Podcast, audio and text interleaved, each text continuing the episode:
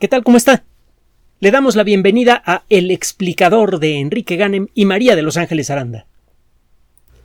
El tema de la responsabilidad social del conocimiento se está volviendo cada vez más crucial para nuestra supervivencia y bienestar.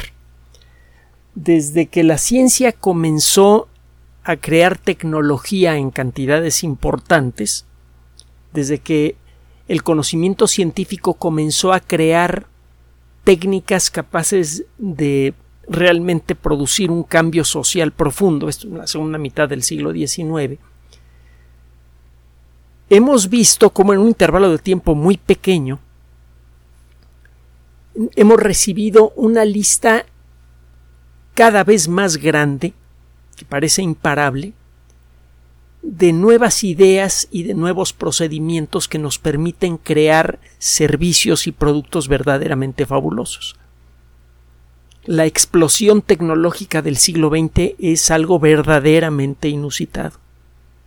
Es desde luego el preludio de lo que está sucediendo en el siglo XXI, pero bueno, eh, eche usted cuentas, la sociedad humana tiene 300.000 años en el eh, eh, en, este planeta, es decir, que han pasado como tres mil siglos desde que apareció nuestra especie, y en uno solo de ellos hemos eh, logrado cosas verdaderamente increíbles. Comunicarnos de manera instantánea al otro lado del planeta, primero con sonidos y luego con voz. Desarrollar no solamente curas efectivas contra las enfermedades que con mayor frecuencia causaban la muerte o la enfermedad de larga duración en miles de millones de personas. No solo eso, desarrollamos las primeras técnicas efectivas de prevención, tanto por el lado de las vacunas como por el lado de la antisepsia. desarrollamos el vuelo, primero en aparatos de papel y luego, brincándonos algunas etapas, en naves espaciales. Hemos rebasado los límites del sistema solar con cuatro naves y hay una quinta que ya va camino para allá, nuevos horizontes. Y eh, estamos ya hablando seriamente no de la posibilidad, sino de la conveniencia económica de colonizar el sistema solar. El que podemos el, que sea posible esto ya no se discute, desde luego que es perfectamente posible. La cosa es que eh, cumpla con los intereses de las personas y, grupos que pueden en un momento dado aportar los recursos necesarios. Nada más es cosa de dinero, pues. Entonces, realmente lo que hemos conseguido es increíble. Y una cosa que estamos aprendiendo a trompicones y a riesgo de, y con riesgo para nuestra propia, nuestro propio bienestar y existencia como especie, es que todo el conocimiento y toda la tecnología tienen una obligación, una responsabilidad asociada, de la que no nos podemos esconder. Podemos hacer como, que nos escondemos, pero las consecuencias de no aceptar esa responsabilidad de entenderla y actuar en consecuencia son desde luego fabulosas, terribles. A lo largo del siglo XX hemos visto muchas consecuencias. La guerra, que era una actividad que se consideraba pues en cierto modo necesaria y hasta deseable porque como decía Ralph Waldo Emerson, bueno, no voy a decir lo que pienso de Emerson en este momento, pero que la guerra servía para construir el carácter y no sé qué tantas necesidades, eh, necedades, perdón, este cambió por completo de aspecto gracias a la tecnología y se convirtió en lo que siempre ha sido, pero lo teníamos disfrazadito, en un verdadero monstruo. Por primera vez en la historia, nos dimos cuenta que podemos destruirnos a nosotros mismos y ni siquiera necesitamos de las armas nucleares para eso, o de las biológicas o de las químicas.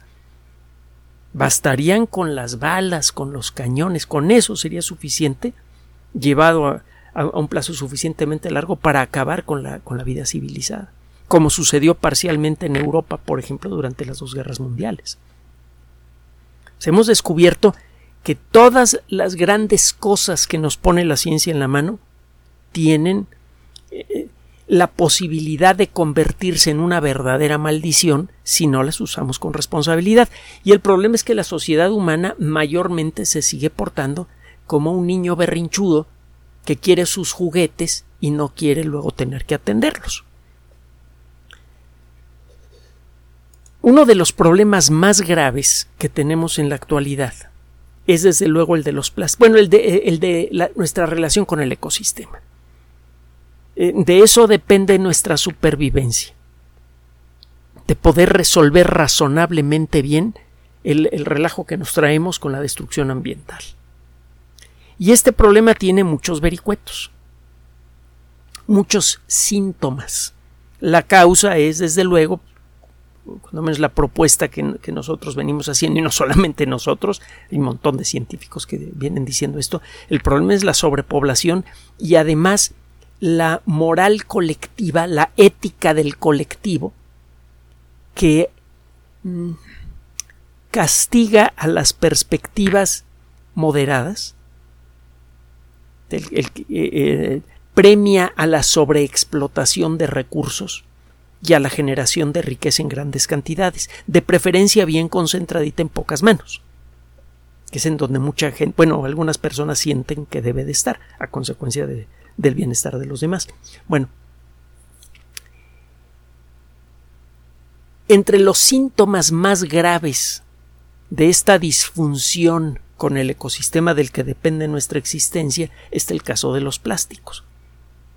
Es una verdadera pesadilla. Se producen millones de toneladas de plástico todos los años. Y eh, el término plástico, déjeme hacer un paréntesis, lo hemos comentado anteriormente, es genérico se refiere a moléculas de origen orgánico, es decir, moléculas ricas en átomos de carbono que muchas veces son derivadas del petróleo, que tienen la capacidad de engarzarse unas con otras.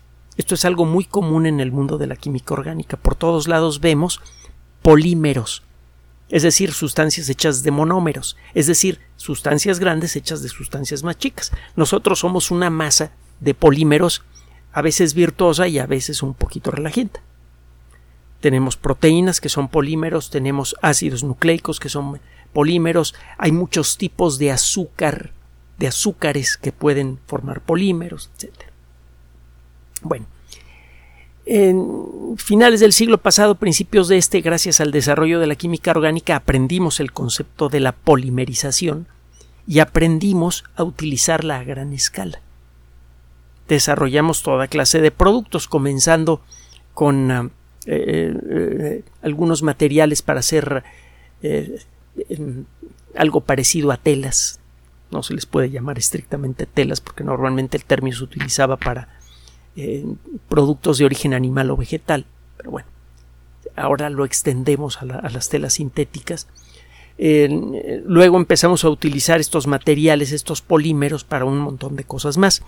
Estos materiales, cuando se encuentran en la fábrica cuando están por ser construidos, generalmente en algún momento de su vida, en algún momento del proceso de fabricación, toman una consistencia suave y se les puede meter a, a moldes a donde se adaptan perfectamente. Estos materiales inician su vida como eh, materiales que no tienen una forma definida, pueden adoptar cualquier forma si se les trata de la manera apropiada. Lo que significa plástico. Plástico es algo a que usted puede a, lo que usted le puede dar forma a su gusto. El término plástico es genérico y hay muchos tipos de plásticos diferentes. Muchos de ellos son casi imposibles de degradar en forma natural. Y muchos de ellos también son casi imposibles de reciclar. En, muchas eh, en muchos casos, lo mejor que podemos hacer con los plásticos en la práctica es quemarlos, con unas consecuencias ambientales brutales. Digo, ¿para qué le cuento más? acuérdese de las islas de plástico, de los microplásticos, y de total que la palabra plástico se ha convertido en una pesadilla. Si usted ha ido al supermercado en los últimos años, se habrá dado cuenta que es cada vez más difícil traer comida fresca a la casa y conservarla en el refrigerador. Eh, si usted compra, qué sé yo, jitomates frescos, por cierto, si usted vive fuera del país, recuerde que el término formalmente apropiado para referirse a lo que mucha gente llama tomate es jitomate. Ya hemos platicado del origen náhuatl de, esta palabra. Acuérdense que, los jitomates vienen de México y no todos son, son, son rojos. Con el tomate verde, por ejemplo, se pueden hacer unas salsas fabulosas. Pero bueno, el caso es que si usted quiere guardar jitomates en el refrigerador, puede hacerlo en los cajones especiales del refrigerador que se supone mantienen eh, buenas condiciones de humedad en su interior. Pero lo cierto es que al cabo de pocos días los jitomates empiezan a arrugar. Si los guarda usted en bolsas de plástico bien cerradas y su refrigerador no tiene problemas para enfriar, entonces esos jitomates pueden durarle sustancialmente más tiempo. Y lo mismo pasa con los limones, pues, prácticamente con cualquier fruta o verdura frescas el eh, comprar carne en el supermercado se volvería mucho más complejo y eh, además se convertiría en un problema sanitario de no contar con los recipientes de plástico. La carne eh, en, un supermercado razonable o en una carnicería razonable es preparada en un ambiente razonablemente limpio, existen protocolos para esto, y luego es empacada cuidadosamente. Las circunstancias del empaque ayudan a reducir la probabilidad de que la carne se eche a perder en el corto plazo. Y luego, eh, eh, desde luego, hay que meter ese paquete a, un ambiente frío, a un refrigerador.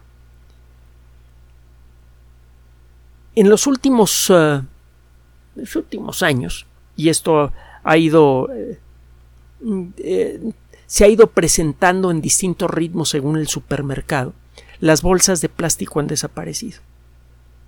Cuando usted quiere comprar algo de, de fruta o verdura, pues le ofrecen a veces la alternativa de colocar esos productos en, papel. Llamamos papel estraza.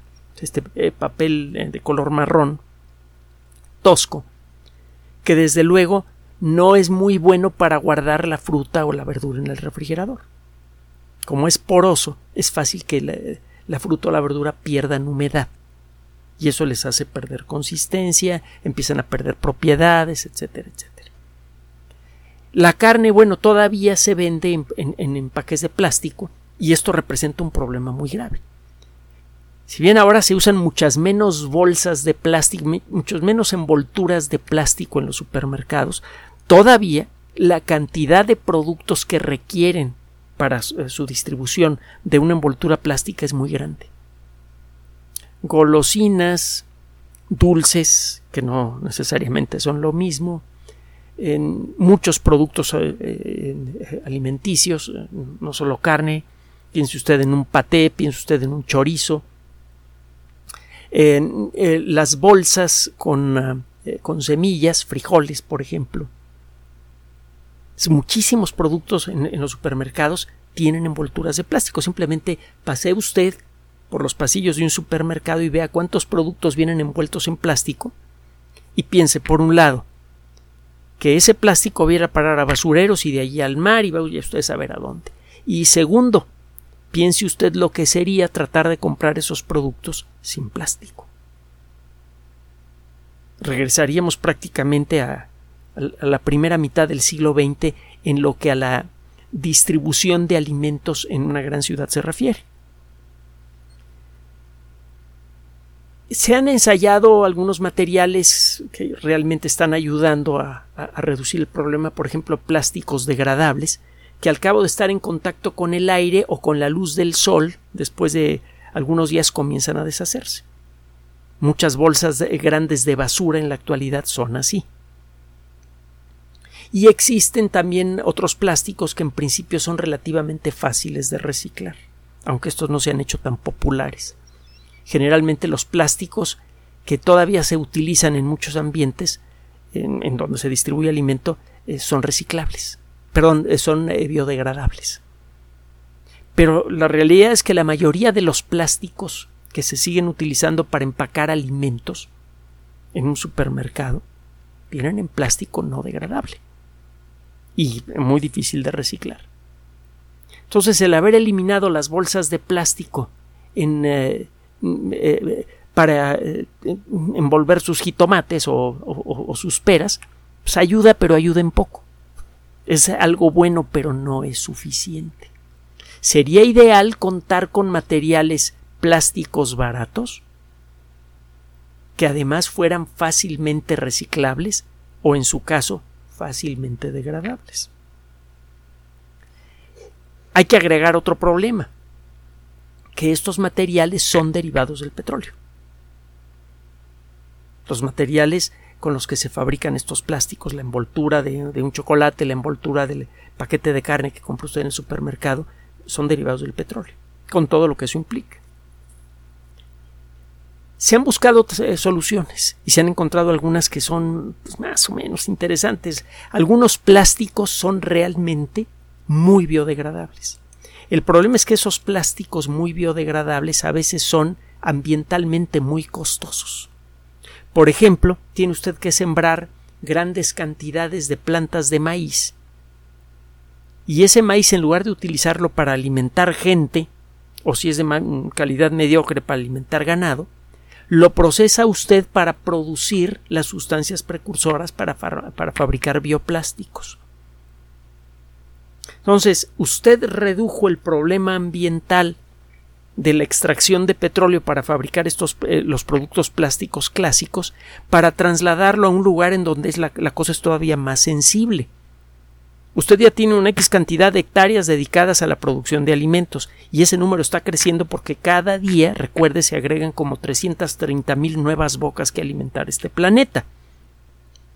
Entonces la cantidad de hectáreas que tenemos que usar para la alimentación es enorme y sigue creciendo. Y ya se, ya se están acabando los lugares potencialmente fértiles que podemos utilizar. Por eso nos estamos yendo encima de las selvas, encima de los bosques, etc. Eh, si usted a esto agrega que hay que sembrar cantidades enormes de hectáreas de maíz para producir los precursores para los bioplásticos, pues estamos fritos la, solución nos está saliendo peor, está saliendo más caro el caldo que las albóndigas. No puede ser. La ciencia siempre ofrece soluciones, incluso a los problemas que parecen insolubles como este. Si usted le da tiempo a los científicos de hacer su chamba, sacan cosas como estas. Un grupo de investigadores del estado de Sao Paulo, en Brasil, que involucra a investigadores del Departamento de Materiales, Ingeniería y Bioprocesos de la Universidad Estatal de eh, eh, eh, Campiñas, hay una escuela de Ingeniería Química, y también investigadores del Centro de Tecnología de Empaque del Instituto de Tecnología de Alimentos, que le pertenece al Departamento de Estado del Estado de Sao Paulo, tiene un departamento de agricultura y, suplementos, acaban de publicar un trabajo en una revista científica de altos vuelos en donde publica gente que entre otras cosas sabe de mucha bioquímica. El nombre de la revista como que pues, es un tanto extraño para una revista científica clásica, pero es una revista científica a, a, todo mecate, pues. Se llama Food Packaging and Shelf Life, es decir, empacado de alimentos y traducido toscamente al español, vida en estantes. El shelf life es cuánto tiempo puede usted mostrar en la estantería de una tienda un producto antes que empiece a perder sus propiedades y tenga usted que retirarlo. Obviamente, mientras más larga sea la vida de, de, presentación de un producto, el shelf life de un producto, eh, tiene usted menos desperdicio porque el producto se puede quedar más tiempo en la estantería hasta que alguien decide comprarlo. Y tiene usted la posibilidad de dar una mejor calidad de alimentación a muchos millones de personas. Uno de los gravísimos problemas que hay con la producción de alimentos es la cantidad de desperdicio que hay por todos lados. Es uno de la cantidad, le estoy hablando que entre el 30 y el 50% de la producción total de alimentos provenientes de, la eh, actividad agrícola eh, se desperdicia directa o indirectamente. Es un desperdicio brutal. Si queremos mejorar nuestra relación con el ecosistema, podemos comenzar por evitar que se nos eche a perder tanta comida. Dicen que la mejor manera de hacer dinero consiste en dejar de, de perderlo. Y en sí, esa frase con sus modificaciones se puede aplicar a esto. La mejor manera de, de reencontrarnos con, con, el ecosistema consiste en dejar de, de abusar en exceso de él, de utilizar solo lo que necesitamos de él, no lo que necesitamos más el desperdicio. Pues bien, ¿qué hicieron estos investigadores?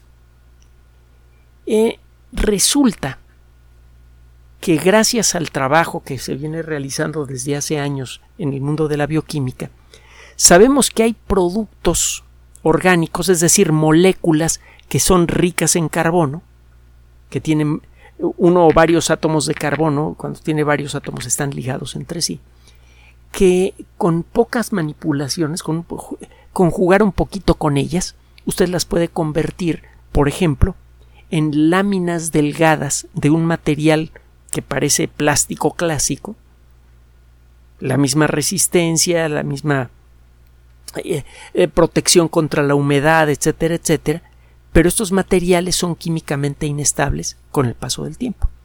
Al cabo de unas cuantas semanas o meses se empiezan a deshacer.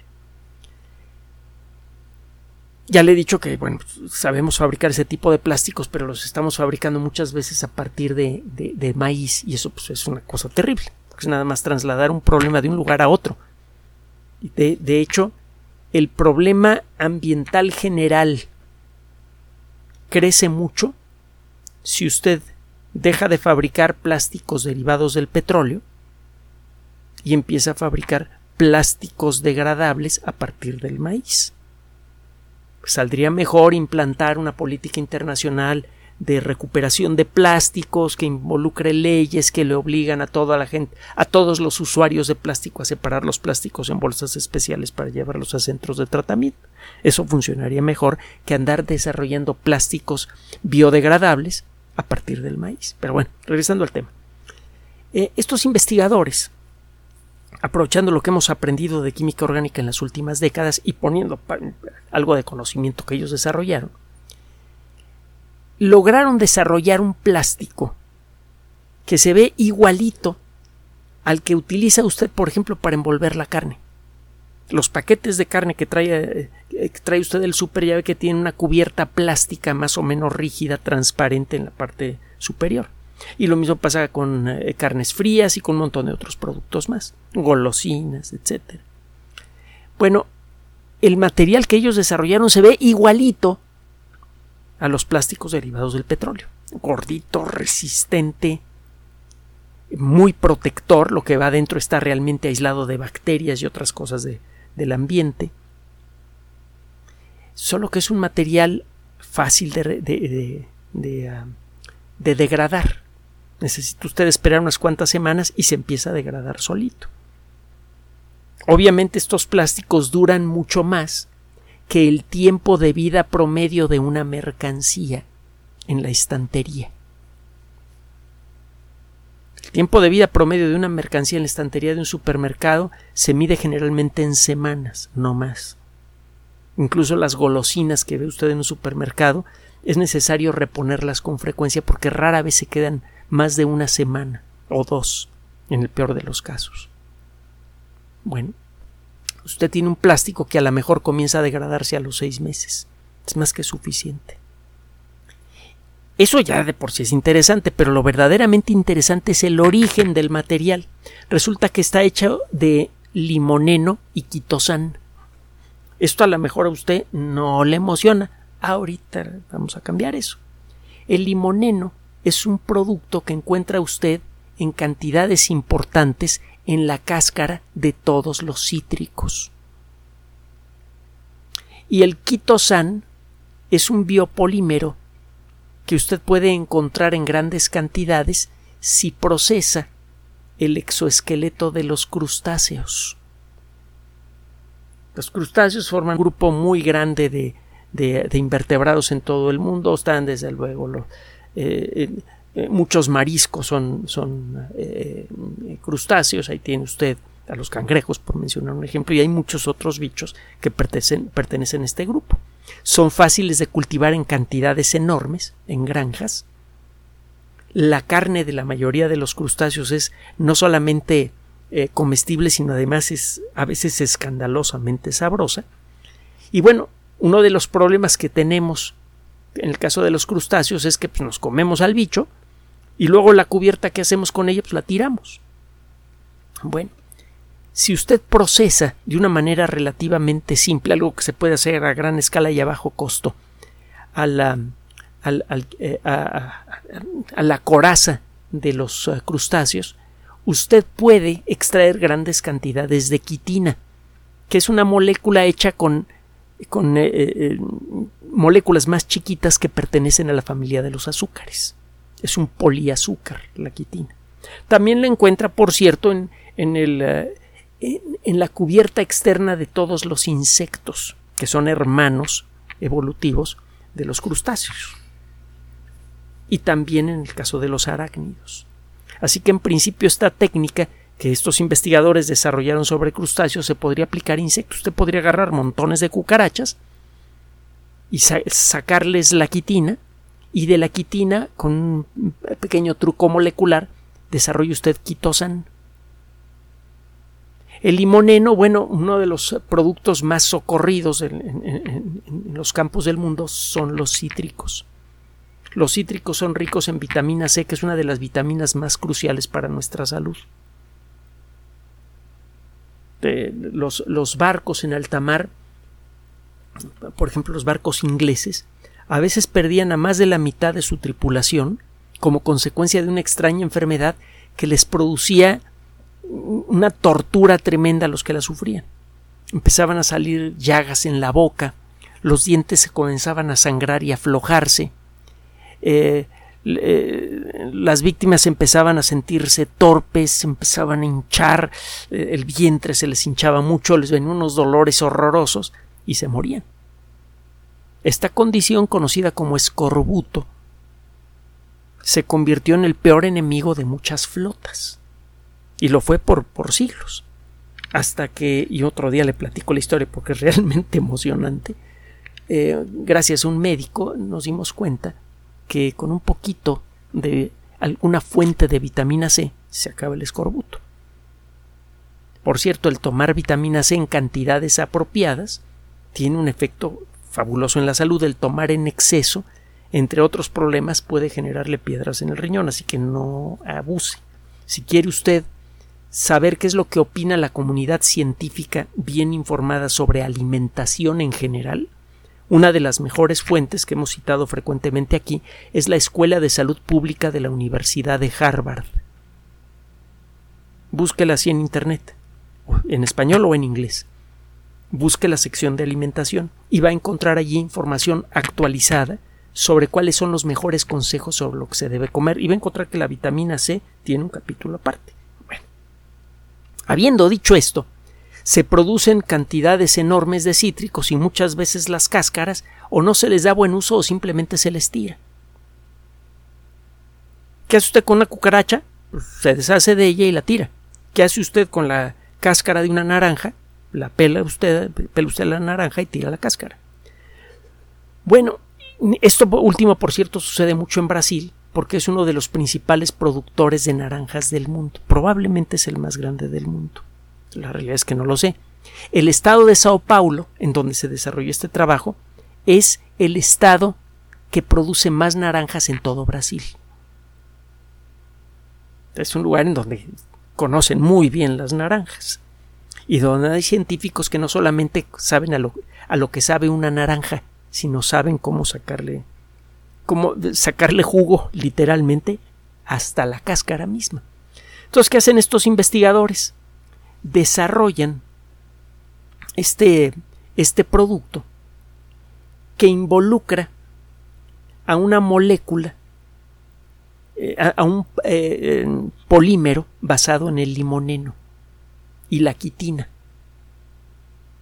Se produce este material, eh, estos investigadores hicieron todo un trabajo de investigación primero, porque se sabe que estas moléculas, cada una por su cuenta, tiene características muy interesantes relacionadas con, la industria de los alimentos. En ambos casos puede usted hacer polímeros que actúan como plásticos No son muy resistentes que digamos, pero bueno, actúan como plásticos clásicos.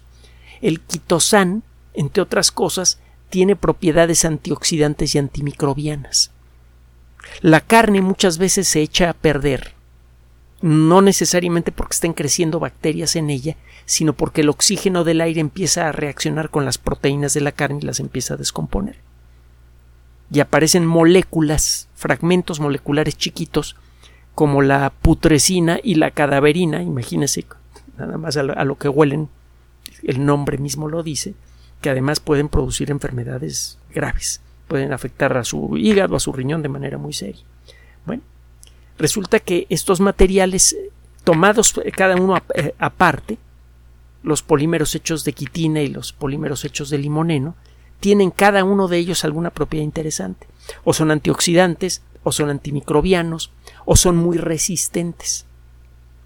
Estos investigadores eh, se pusieron a averiguar al detalle a nivel molecular que cómo conseguir un material mixto que tuviera todas las propiedades buenas de ambos por separado. Lograron un material transparente, muy resistente, antioxidante, antibacteriano y que además tiene, es degradable y se degrada en un tiempo suficientemente corto como para que no se vaya acumulando en el ecosistema, pero suficientemente largo como para que los productos que están allí permanezcan protegidos mientras están vigentes. Son el, es el material ideal para, para deshacerse de los plásticos clásicos. Es un súper trabajo. Esto tiene una cantidad de impactos positivos a nivel mundial que es verdaderamente alucinante.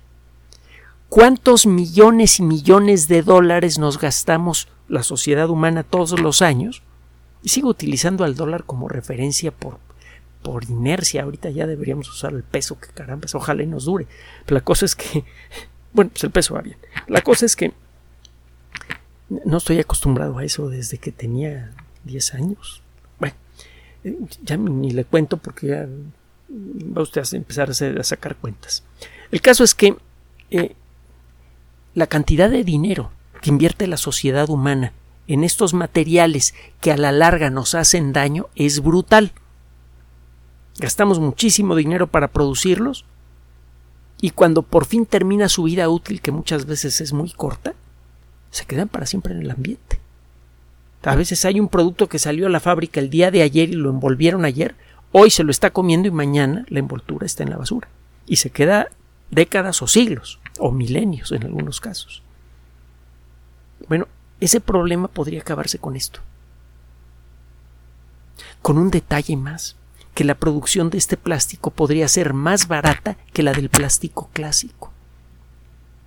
Porque todo lo que tiene usted que hacer es comprar basura comprar restos de cucarachas y, este, eh, cáscaras de naranja, someterlas a un proceso relativamente sencillo que no requiere de sustancias peligrosas, ni de temperaturas muy elevadas, ni, ni de cosas que puedan ser peligrosas para la gente que trabaja en las plantas, para la gente que vive cerca de ellos o para el ecosistema, y produce usted un plástico que es verdaderamente fabuloso. Ah, entre otras cosas también bloquea la luz ultravioleta, que es uno de los factores de descomposición de los alimentos que se encuentran empacados. Total, la ciencia siempre puede poner en nuestras manos grandes soluciones a los grandes problemas, solo que para que esas soluciones merezcan ese calificativo,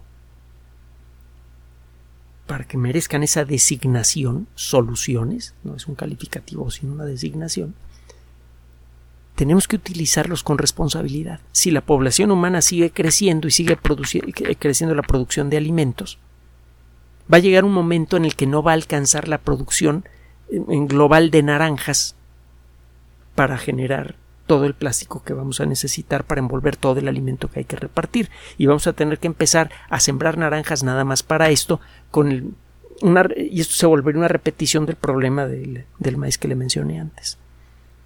Para que esta tecnología realmente pueda resolver nuestros problemas y no solamente parcharlos, la colectividad humana tiene que actuar con responsabilidad. De eso se va a tratar este siglo, de aprender a trabajar con eh, las grandes ideas de la ciencia en forma responsable. Gracias por su atención. Además de nuestro sitio electrónico www.alexplicador.net, por sugerencia suya tenemos abierto un espacio en Patreon, el explicador Enrique Ganem, y en PayPal, el explicador patrocinio por los que gracias a su apoyo sostenemos este espacio. Puede usted descargar gratuitamente estos audios en formato MP3 en Spotify y en iTunes como El Explicador sitio oficial y en SoundCloud como El Explicador y con formato de video en YouTube en El Explicador sitio oficial. Recuerde nuestras redes sociales de siempre, Twitter Enrique-Ganem y en Facebook Enrique Ganem sitio oficial, El Explicador y los grupos que usted ya conoce. Finalmente, el explicador siempre somos María de Los Ángeles Aranda y Enrique Ganem. Gracias.